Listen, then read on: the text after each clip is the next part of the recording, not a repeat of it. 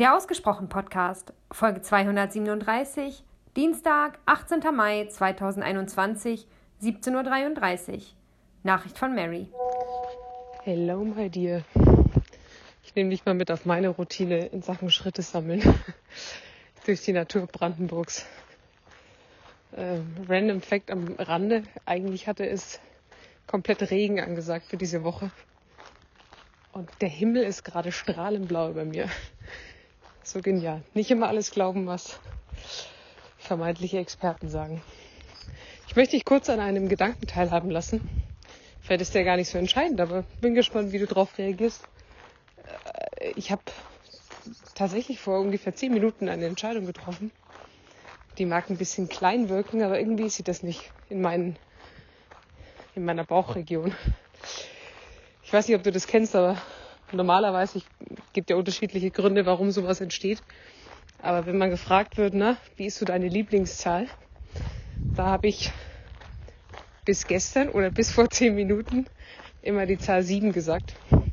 Hatte gar keine besondere Bewandtnis, außer dass ich früher, also ich bin doch immer riesengroßer FC Bayern-Fan, deutscher Meister, Tötere, und äh, war aber ein Riesenfan von Mehmet Scholl.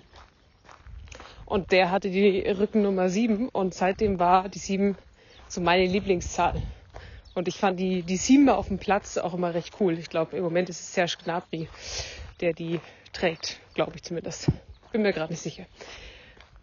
Und dann habe ich, äh, Sarah hat äh, gerade einen Call gehabt und ich habe gerade meine Schuhe angezogen und wollte ihr ein bisschen Privatsphäre geben. Und dann höre ich nur den Satz von der anderen Dame, dass es eine 7 nicht gibt, es, weil sieben ist so die Standardantwort, das wusste ich vorher schon, aber es gibt eigentlich immer nur eine sechs oder eine acht. Also entweder du bist schon richtig committed und dann geht's in die Richtung acht oder noch nicht. Und ich dachte mir so, scheiße, was sage ich vielleicht beim Unterbewusstsein, wenn ich ständig sieben sage? Nur aus dem Grund heraus, weil ein bestimmter Fußballprofi mal früher eine sieben getragen hat.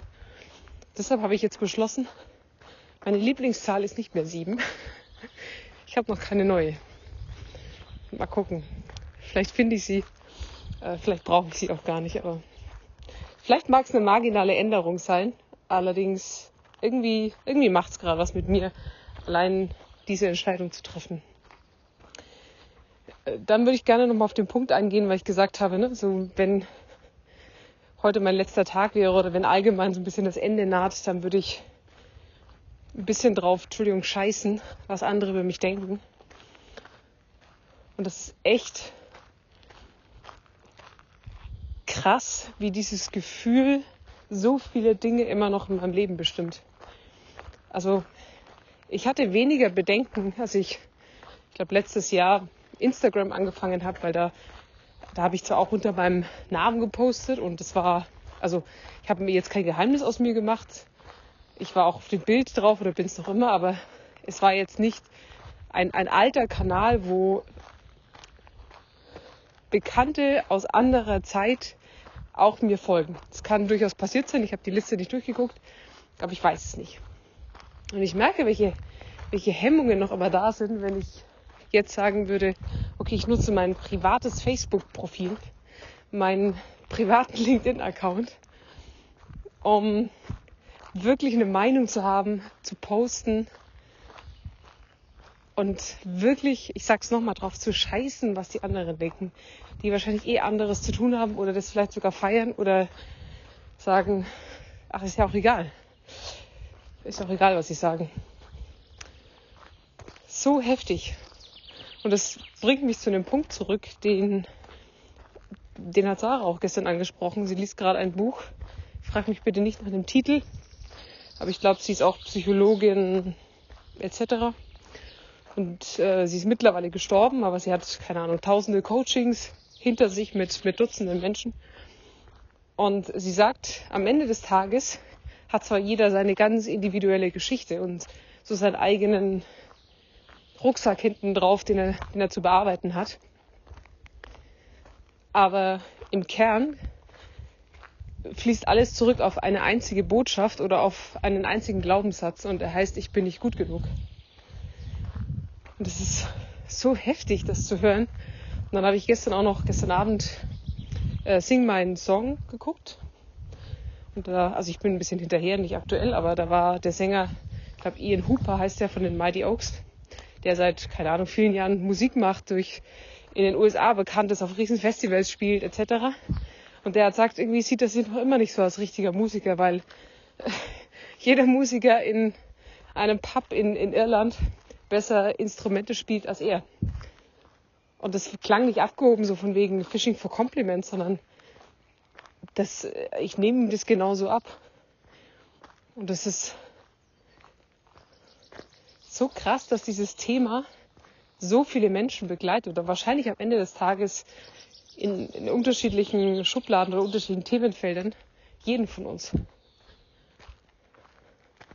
Das beruhigt mich auch gleichzeitig wieder ein bisschen, dass man damit äh, in irgendeiner Art und Weise nicht alleine ist. Aber ich treffe, das mache ich jetzt ganz bewusst, hier und jetzt die Entscheidung, dass ich das Gefühl ein Stückchen hinter mir lasse.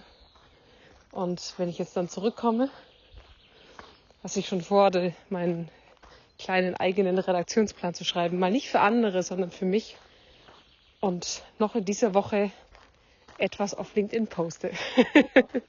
das klingt so, oh Gott, es klingt so komisch irgendwie. Und trotzdem ist es ein, ein ganz großes Ding, aber darf Routine werden, weil ich einfach Bock drauf habe. Ich merke, wie ich Bock drauf habe und möchte, dass mich vielleicht auch gewisse andere Menschen aus einem anderen Blickwinkel sehen und diese, diese Scheuklappe ablege, so von wegen, was könnte jemand denken oder was könnte jemand sagen? Die Angst vor dem, was kommt, einfach ablegen. Übrigens kam mir das auch als Thema, als du nochmal von, von deinem superschönen Gespräch mit deinem Dad erzählt hast. Vielleicht gehe ich diesen wirklich intensiven Gesprächen mit meinen Eltern oder vielleicht auch mit meinen Schwestern oder wem auch immer aus dem Weg, weil die Angst vor der Antwort größer ist als die Freude, es zu hören.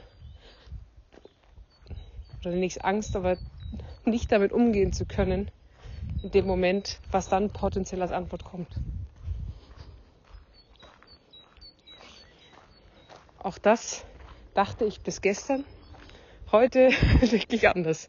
Bin selbstbewusst genug, nicht nur meiner Oma Fragen zu stellen, sondern auch anderen sehr nahen Menschen. Oh Gott, du wirst mich so daran erinnern. Deshalb spreche ich es jetzt offen aus, weißt du? Dann kannst du mich irgendwann piekst und kannst sagen, na, wie weit bist du schon? Und by the way, weil du äh, ja so ein bisschen heißer warst, lass dir von einer Stimmfetischistin sagen, Männer, die heißer sind, klingen verdammt sexy.